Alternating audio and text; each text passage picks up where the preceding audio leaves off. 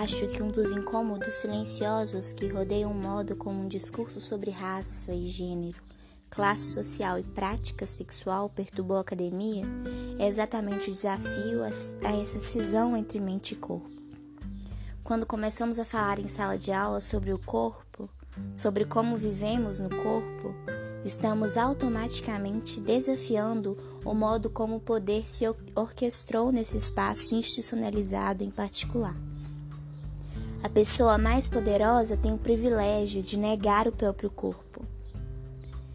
Lembro que na graduação eu tinha professores brancos do sexo masculino que usavam sempre o mesmo paletó a mesma camisa amassada ou a coisa que, que o valha. Mas todos nós fingíamos, sabíamos que tínhamos que fingir. Nunca podíamos comentar sobre a vestimenta dele, pois isso seria sinal de carência intelectual da nossa parte. A questão era que todos nós tínhamos de respeitar o fato de ele estar ali para ser uma mente, não um corpo. Algumas pensadoras feministas e as duas que me vêm à mente nesse contexto são, curiosamente, as, as lacanianas Jenny Gallop e Shoshana Fellman. Tentaram escrever sobre a presença do professor como corpo na sala de aula. A presença do professor como alguém que tem efeito total sobre o desenvolvimento do aluno. Não somente o efeito intelectual, mas um efeito como esse aluno percebe a realidade fora da sala de aula. Ron Skip Todas essas coisas pesam sobre os ombros de qualquer pessoa que leve a sério a história do corpo de conhecimento personificado do professor, no professor. Estávamos mencionando como, de certo modo, nosso trabalho leva nosso eu, nosso corpo, para dentro da sala de aula. A noção tradicional de que estar na sala de aula é a de um professor atrás de uma escrivaninha ou em pé à frente da classe, imobilizando, imobilizado. Estranhamente, isso lembra o corpo de conhecimento firme e imóvel que integra a imutabilidade da própria verdade. E daí que as roupas, que a sua roupa está suja, suas calças estão mal ajustadas ou a camisa está marfanhada? Enquanto a mente ainda estiver funcionando com elegância e eloquência, é isso que se deve apreciar. Bell Hooks. Nossa noção romântica do professor está amarrada a uma noção da mente transitiva, de uma mente que, em certo sentido, está sempre em conflito com o corpo. Acho que uma das razões pelas quais to todas as pessoas nessa cultura e os alunos em geral tendem a ver o professor universitário como gente que não trabalha é com certeza essa sensação do corpo imóvel. Parte da separação de classe entre o que, nos faz, entre o que nós fazemos e o que a maioria das pessoas nessa cultura pode fazer. Serviço, trabalho, labuta. É que elas mexem o corpo. A pedagogia libertadora realmente exige que o professor trabalhe na sala de aula, que trabalhe com os limites do corpo. Trabalhe tanto com esses limites quanto através deles e contra eles. Os professores talvez insistam em que não importa se você fica em pé atrás da tribuna ou da escrivaninha, mas isso importa sim. Lembro do começo da minha atividade de professora que na primeira vez em que tentei sair de trás da escrivaninha fiquei muito nervosa. Lembro que pensei: isso tem a ver com poder. Realmente sinto que tenho mais controle quando estou atrás da tribuna ou atrás da escrivaninha do que quando caminho na direção dos alunos. Fico em pé ao lado deles, às vezes até encosto neles. Ver que somos corpos na sala de aula foi importante para mim, especialmente no esforço para quebrar a noção do professor como uma mente onipotente, onisciente. Ron. Quando você sai da tribuna e caminha, de repente o seu cheiro, o seu jeito de se movimentar ficou evidentes para o aluno. Além disso, você leva consigo um certo tipo de potencial. Embora não seja garantido, para um certo tipo de relação face a face e de respeito por o que eu digo e o que você diz. O aluno e o professor olham um para o outro. E quando nos aproximamos fisicamente, de repente, o que digo não vem mais de trás dessa linha invisível, dessa muralha de demarcação que, que impede que tudo que vem desse lado da escrivania é ouro. Que implica que tudo que vem deste lado da escrivania é ouro, é a verdade. Ou que tudo que se diz fora de lá é algo que eu tenho de avaliar, que minha única reação possível é dizer muito bem, correto e assim por diante. À medida que as pessoas se deslocam, se torna mais evidente que nós trabalhamos na sala de aula. Alguns professores, especialmente os mais velhos, desejam gozar do privilégio de dar a impressão de que não trabalham em sala de aula. Isso por si mesmo é estranho, mas é especialmente irônico pelo fato de que os membros do corpo docente se reúnam fora da sala de aula e falem sem parar sobre o quanto estão tendo de trabalhar. Bel. O arranjo corporal de que estamos falando desenfatiza a realidade que os professores universitários estão na sala de aula para dar algo de si para os alunos. O mascaramento do corpo nos ajuda a pensar que estamos ouvindo fatos neutros e objetivos. Fatos que não dizem respeito à pessoa que partilha a informação. Somos convidados a transmitir informações como se elas não surgissem através dos corpos. Ente, aqueles entre nós que estão tentando criticar os preconceitos na sala de aula foram obrigados a voltar ao corpo para falar sobre si mesmo como sujeitos da história. Todos nós somos sujeitos da história. Temos de voltar a um estado de presença no corpo para desconstruir o modo como o poder tradicional se orquestrou na sala de aula, negando subjetividade em alguns grupos e facultando-a em outros. Reconhecendo a subjetividade, os limites da identidade, rompemos essa objetificação tão necessária numa cultura de dominação. É por isso que os esforços para reconhecer a nossa subjetividade e as subjetividades dos nossos alunos geraram uma crítica e uma reação tão feroz. Embora Dinesh de Souza e Alain Blom apresentem essa crítica como sendo fundamental, uma crítica, fundamentalmente uma crítica das ideias, ela também é uma crítica de como essas ideias são subvertidas rompidas e desmontadas na sala de aula. ROM Se os professores levam o corpo discente a sério e têm respeito por ele, são obrigados a reconhecer que estamos nos dirigindo a pessoas que fazem parte da história. E alguns deles vêm de uma história que, se for reconhecida, pode ser ameaçadora para os modos estabelecidos do saber. Isso vale espe especialmente para os professores, universitários ou outros, que na sala de aula se encontram face a face com indivíduos que não vêm dos bairros onde, onde moram. Dos, dos ambientes universitários urbanos, por exemplo, do meu próprio campus, um bom número dos professores não mora na cidade de Nova York. Alguns moram não moram nem no estado de Nova York, moram em Connecticut, Nova Jersey ou em Long Island. Muitas comunidades onde eles moram são extremamente isoladas e não refletem a mistura racial de pessoas que estão no campus. Acho que é por isso que muitos desses professores se consideram liberais, embora mantenham uma postura conservadora na sala de aula. Isso parece especialmente verdadeiro no que se refere à questão de raça. Muitos querem agir como se a raça não importasse, como se estivessem aqui pelo puro interesse mental, como se a história não importasse, mesmo que você tenha sido prejudicado ou seus pais tenham sido imigrantes ou filhos de imigrantes que trabalham por 40 anos e não, não tem nada. O reconhecimento desses fatos deve ser suspenso. E a explicação desse mascaramento é aquela lógica que diz: aqui fazemos ciência, aqui fazemos história objetiva.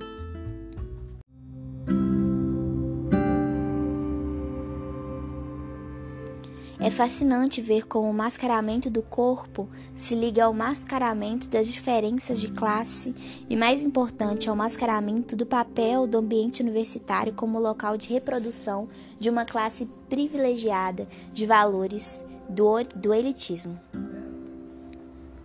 Todas essas questões são demarcadas quando a civilização ocidental e a formação de seus cânones são questionadas e rigorosamente interrogadas.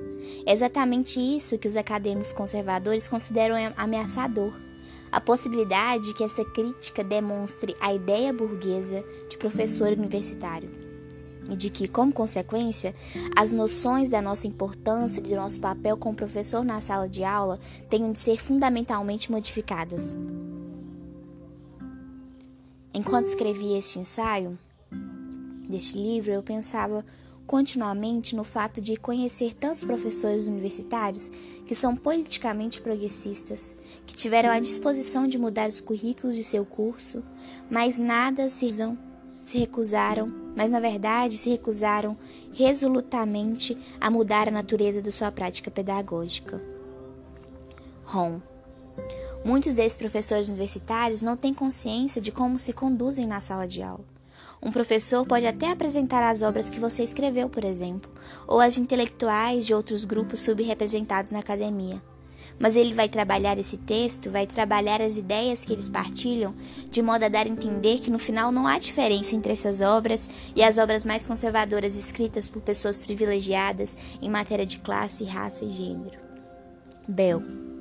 Também é muito importante reconhecer que os professores podem tentar desconstruir as parcialidades tradicionais, ao mesmo tempo em que partilham essas informações por meio de uma postura corporal, um tom de voz, uma escolha de palavras, etc., que perpetua as próprias hierarquias e parcialidades que estão sendo criticadas.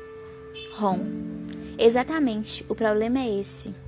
Por um lado, a repetição de toda aquela tradição por outro, qual o efeito dela sobre o texto apresentado? Parece mais seguro apresentar textos muito radicais, como, como outros tantos livros a serem acrescentados a listas tradicionais, ao cânone já existente. Bell Hooks. O exemplo que me vem à mente é o da professora branca de inglês, que está mais disposta a incluir Morrison no curso, mas não quer discutir a questão da raça quando fala do livro. Veio um questionamento muito mais ameaçador no sentido que aquele apelo pela mudança do currículo. E tem razão de considerar arriscado o apelo pela mudança das estratégias pedagógicas. É certo que os professores que tentam institucionalizar práticas pedagógicas progressistas correm o risco de ser alvos de críticas. ROM. É verdade, os professores universitários que efetivamente evocam a necessidade de tradição, da tradição, poderiam falar sobre ela de maneira diferente. Tradição deveria ser uma palavra maravilhosa, uma palavra rica, mas é frequentemente usada no sentido negativo, para repetir a tradição do poder do status quo. Poderíamos celebrar a tradição dos professores que criaram um currículo progressista, mas essa tradição não é citada nem valorizada. Mesmo quando se leem textos radicais, as pessoas sentem necessidade de fazê-lo de maneira a validar os estudos acadêmicos em cujo contexto foram educadas. Elas não conseguem largar esses estudos. Mesmo quando leem certas coisas na sala de aula, essas coisas têm de ser apresentadas, no fim das contas, de modo que não pareça incompatível com o que veio antes. Mas a importância e o impacto de uma obra de Tony Morrison, ou seja, são desvalorizadas se a obra não for ensinada de um jeito que vai contra a corrente.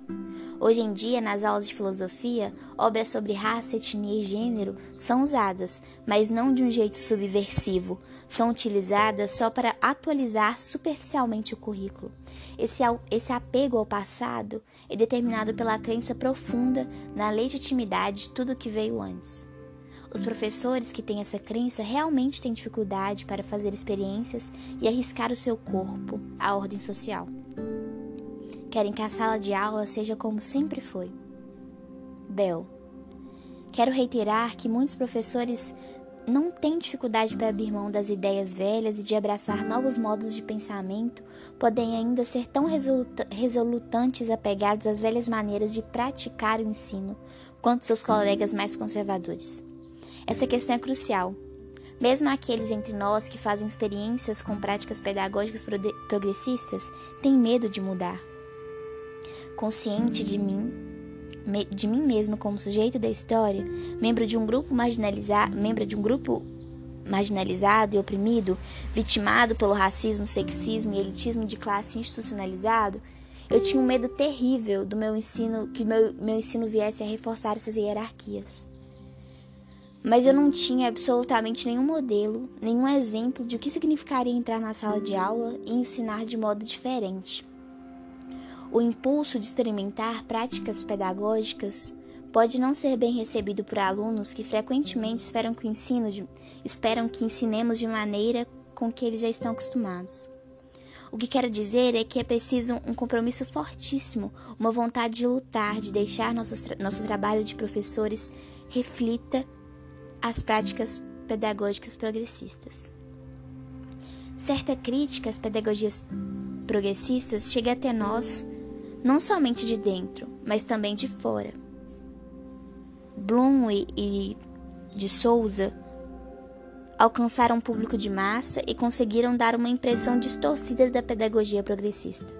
Considero assustador que a mídia tenha passado ao público a ideia de que realmente houve uma revolução na educação onde os brancos conservadores do sexo masculino passam a ser completamente desacreditados, quando na verdade sabemos que pouca coisa mudou, que somente um pequeno grupo de professores defende a pedagogia progressista.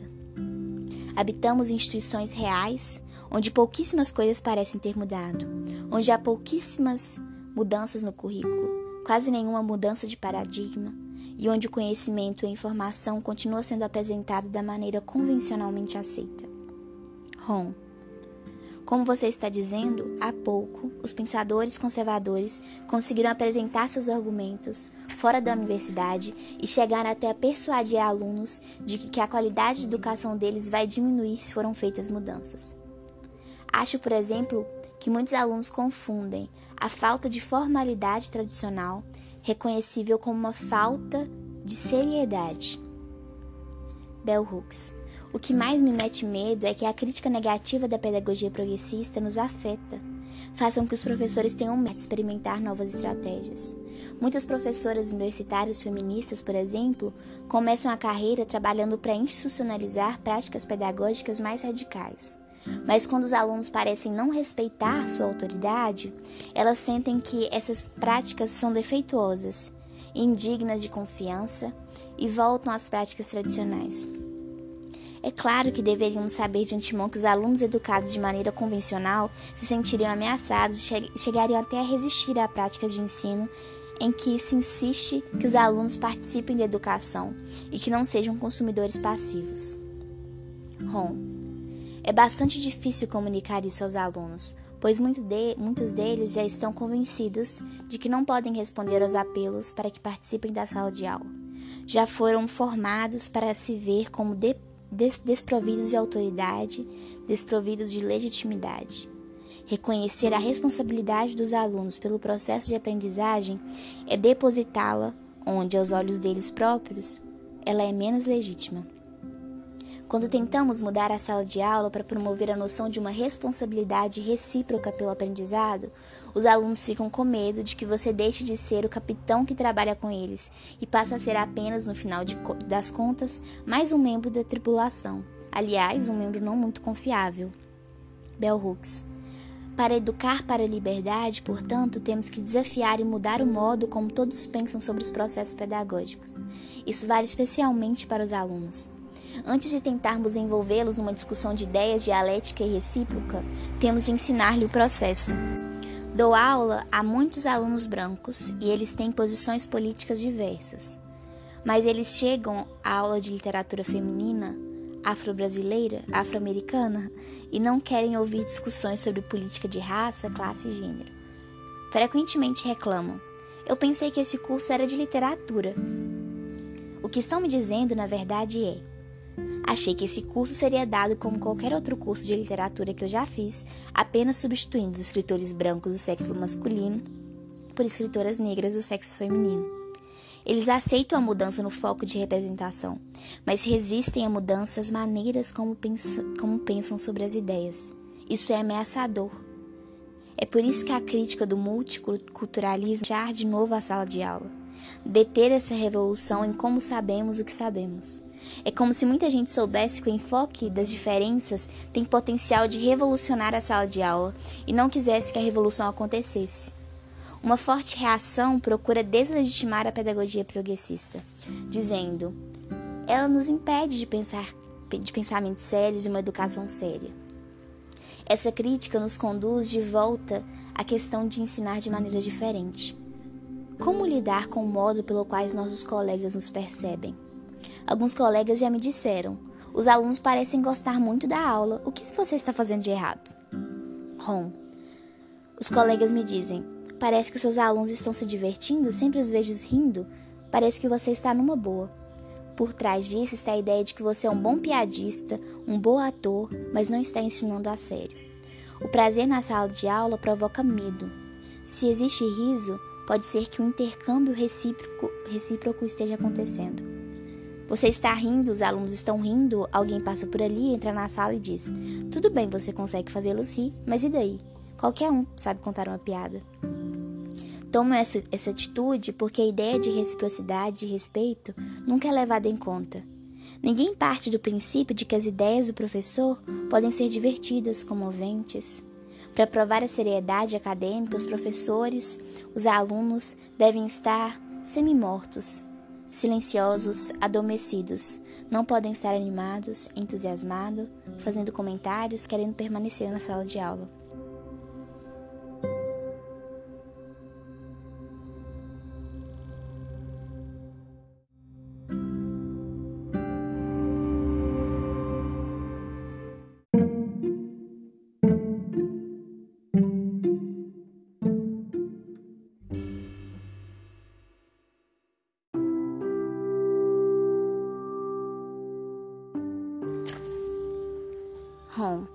Às vezes, os professores universitários podem até agir como se fosse importante reconhecer cada pessoa, mas o fazem de maneira superficial. Os professores, até os que se julgam liberais, podem pensar que é bom que os alunos, mas efetivamente dizem. Bell Hooks. Estamos dispostos a ouvir Suzy falar, mas então damos as costas imediatamente às palavras dela, obliterando-as. Isso mina uma pedagogia que busca cons cons constantemente afirmar o valor das vozes dos alunos. Sugere um processo democrático pelo qual obliteramos as palavras e sua capacidade de influenciar e afirmar.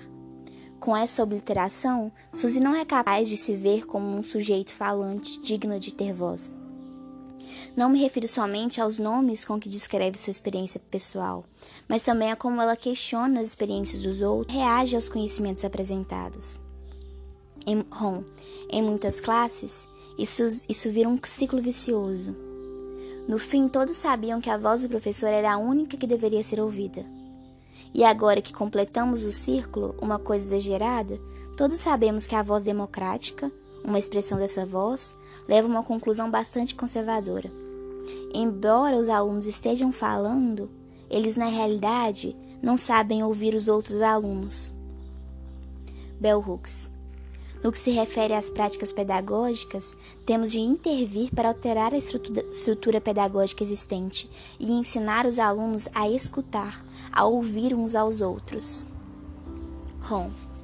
Por isso, uma das responsabilidades do professor é criar um ambiente onde os alunos aprendam que, além de falar, é importante ouvir os outros com respeito. Isso não significa ouvir acriticamente ou que as aulas devem ser abertas de tal modo que qualquer coisa que qualquer pessoa diga seja considerada verdadeira, mas significa levar realmente a sério o que a outra pessoa diz. Em princípio, a sala de aula deve ser um lugar onde as coisas são ditas a sério não sem prazer, não sem alegria, mas a sério e para serem levadas a sério. Observo que muitos alunos têm dificuldade para levar a sério o que eles mesmos dizem, pois estão convencidos de que a única pessoa que é digna de nota é o professor. Mesmo que outros alunos digam algo que o professor considera bom, útil, inteligente, ou seja o que for, é somente pela validação do professor que os outros alunos o percebem. Se o professor não der a impressão de indicar que isso é algo digno de nota, poucos alunos o notarão. Entendo como uma responsabilidade fundamental do professor demonstrar pelo exemplo a capacidade de ouvir a todos. Nosso enfoque sobre a voz dos alunos levanta toda uma série de outras perguntas sobre o ato de silenciar. Em que momento devemos dizer que o outro, que a outra pessoa está dizendo, não deve ser desenvolvido na sala de aula? Bell Hooks. Uma das razões pelo, pelos quais gosto de que as pessoas façam a ligação do pessoal com o acadêmico é que penso que quanto mais alunos reconhecem sua singularidade e particularidade, mais eles ouvem.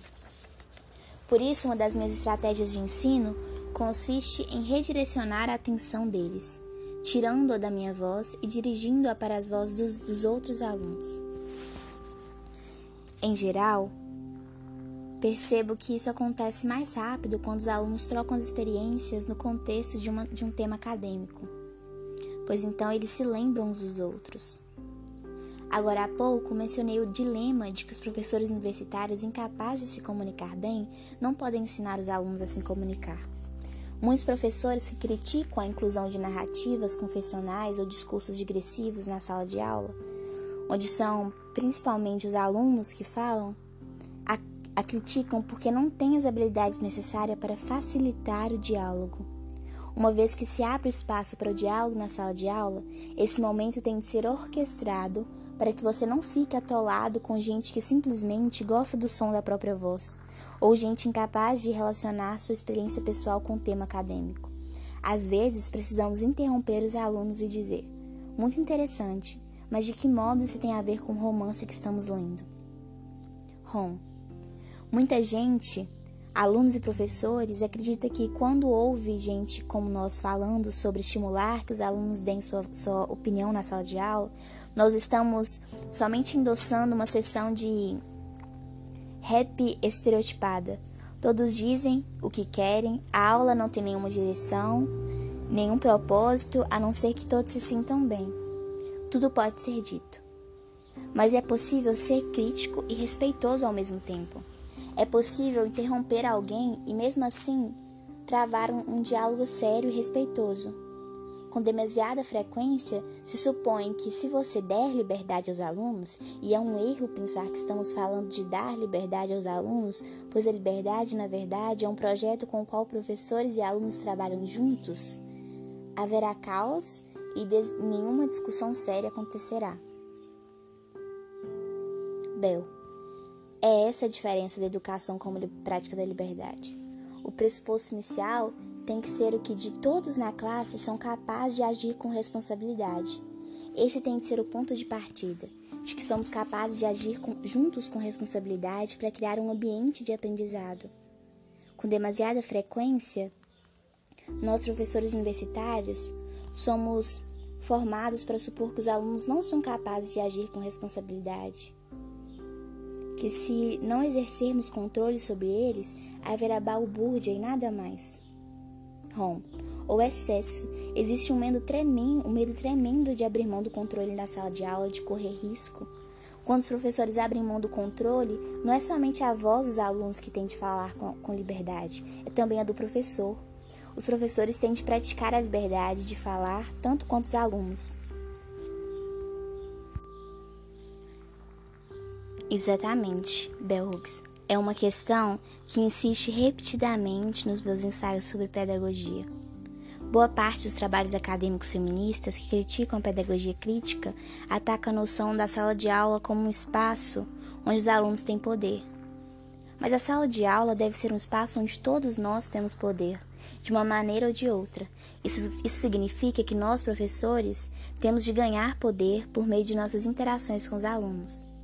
Tento mostrar em meus livros o quanto meu trabalho é influenciado pelos que os alunos dizem na sala de aula, pelo que eles falam, pelo que se expressam. Cresço inte intelectualmente ao lado deles, desenvolvendo o um entendimento mais nítido de como partilhar o conhecimento e de o que fazer com o meu papel participativo com os alunos. Essa é uma das principais diferenças entre a educação como prática da liberdade e o sistema conservador de educação bancária, que encoraja os professores a acreditarem, do fundo do seu ser, que eles não têm nada a aprender com os alunos. Ron. Isso nos leva de volta à sua ênfase na pedagogia engajada, no compromisso. Os intelectuais, até mesmo os radicais, têm de tomar cuidado para não reforçar os próprios modos de dominação em sua prática com os alunos. Usar um discurso de libertação não é o bastante quando nós, no fim, caímos de volta no sistema de educação bancária. Bell Hooks.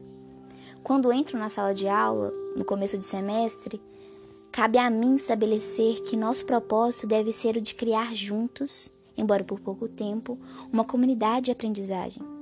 Isso me proporciona, como disse, como discente, como alguém que aprende, isso me posiciona como discente, como alguém que aprende. Mas, por outro, por outro lado, não afirmo que não vou ter mais poder. E não estou tentando dizer que somos todos iguais. Estou tentando dizer que aqui somos todos iguais na medida em que estamos to todos igualmente comprometidos com a criação de um contexto de aprendizagem. Ron. Correto. Isso nos leva de volta à questão do respeito. Certamente é má fé fingir que todos somos iguais, pois em última análise é o professor quem vai dar as notas. Em termos tradicionais, esta é a fonte do poder e todos nós, como alunos e como professores, fazemos algum tipo de julgamento. Na sala de aula bem-sucedida, não é essa a fonte do verdadeiro poder. O poder da sala de aula libertadora é, na verdade, o poder do processo de aprendizagem, o trabalho que fazemos para criar uma comunidade. Bell Outra dificuldade que tive de resolver no começo da minha vida de professora foi a de avaliar se nossa experiência na sala de aula foi ou não compensadora. Nas disciplinas que dou, os alunos frequentemente se deparam com novos paradigmas, paradigmas e se solicita que mudem sua maneira de pensar para levar em conta novas perspectivas. No passado, eu costumava sentir que esse tipo de processo de aprendizagem é muito doloroso, é difícil e perturbador. Pode ser que somente seis meses depois, ou um ano, ou até dois anos depois, eles percebam a importância do que aprenderam. Isso era difícil para mim, pois acho que uma das coisas que a educação bancária oferece ao professor é um sistema no qual queremos sentir que no fim do semestre todos os alunos estarão fazendo suas provas e dando testemunho de que eu sou um bom professor. Tudo se resume em eu me sentir bem, bem comigo mesmo e bem com a classe. Mas ao reconceituar a pedagogia engajada, tive de perceber que nosso propósito aqui não é o de nos sentirmos bem. Há aulas ou turmas de que nós gostamos, mas em geral será difícil. Temos de aprender a apreciar também a dificuldade como um estágio no desenvolvimento intelectual. Ou aceitar que aquele sentimento gostoso, confortável, pode às vezes bloquear a possibilidade de darmos espaço aos alunos, para sentir que existe uma integridade a ser cultivada no ato de lidar com material didático difícil, quer esse material seja fornecido por narrativas confessionais, quer por livros, quer por discussões. Ron. Os professores verdadeiramente radicais têm consciência disso, embora seus colegas e alguns alunos não compreendam plenamente. Às vezes é importante lembrar aos alunos que a alegria pode coexistir com o trabalho duro. Nem todos os momentos na sala de aula trarão necessidades, tra trarão necessariamente um prazer imediato, mas isso não inclui a possibilidade não exclui a possibilidade dela, nem nega a realidade que aprendemos, do que aprender pode ser doloroso. E às vezes é, é preciso lembrar aos alunos e aos colegas que a dor e as situações dolorosas nem sempre se traduzem em danos. Cometemos esses erros fundamentalmente o tempo todo. Nem toda dor é dano e nem todo dano é prazer. Muitos colegas passam em frente a uma classe engajada e vê os alunos trabalhando, vêm-nos que, vem quer chorando, quer rindo e gargalhando e supõem que isso é mera emoção. Bell Hooks ou quando é emoção mesmo, supõe que se trata de uma espécie de terapia de grupo. Poucos professores falam sobre o lugar das emoções na sala de aula. No capítulo introdutório deste livro, falo sobre minha vontade de que a sala de aula seja um lugar de entusiasmo. Se formos todos emocionalmente fechados, como poderá haver entusiasmo pelas ideias? Quando levamos nossas paixões à sala de aula, nossas paixões coletivas se juntam e frequentemente acontece uma reação emocional, que pode ser muito forte. O ritual restritivo e repressivo da sala de aula insiste em que não há lugar para as reações emocionais. Sempre que interrompem, sempre que irrompem reações emocionais, muitos entre nós creem que nosso objetivo acadêmico ficou prejudicado. Para mim, essa é uma visão distorcida da prática intelectual, pois o pressuposto por trás dela é que para ser verdadeiramente intelectual, você tem, tem de estar separado das suas emoções.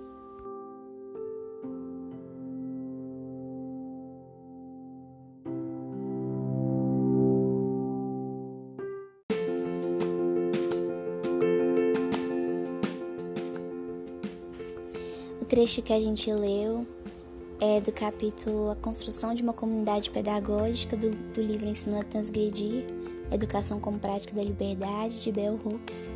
E eu estava no final de semestre, muito perturbando a cabeça sobre a academia, sobre burocratizar a mente.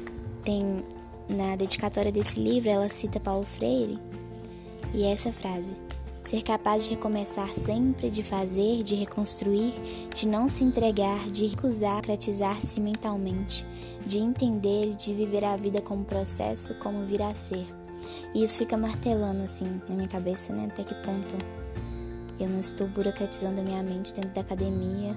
Mesmo que seja começando agora, eu acho que eu fico atenta. Quero ficar atenta a isso. E tem uma parte que, a gente, que eu mas longo e muito tem muitas falas nele importantes, mas tem que ela fala que ela ficava com muito medo de, de fracassar enquanto professora. E que isso é um medo que a sociedade impõe pra, pra gente em tudo que vamos construir, né? Do fracasso. Mas aí ela fala uma coisa que me, me tocou muito, que é que a gente tem que se pensar enquanto uma pessoa que vai assumir esse fracasso e entender o fracasso como um processo. E para sair desse binarismo mesmo, né? Enfim, acho que eu tô voltando a ler agora. Ler por minha conta, né? Sem, sem textos indicados em cronogramas de cursos. E esse livro estava parado, tinha parado nesse capítulo, e aí eu terminei ele ontem. E, e é bom ler coisas que estavam passando na sua mente e, e está materializado, né? E eu adoro isso que ela faz, que é colocar partes como um diálogo, que você sente realmente dentro da conversa e, e é, é, isso, duas pessoas se completando, assim. Eu acho que foi um pouco que ela quis trazer, né? Que a gente tem que assumir o que nos, que nos difere, o que atravessa o nosso corpo e assumir as, as diferenças e as opressões que isso marca, mas também entender como, saber, como transpassar essas fronteiras e construir uma comunidade, né? Nesse caso, uma comunidade pedagógica. Enfim, um bom fim de ano e um ano com muita tranquilidade.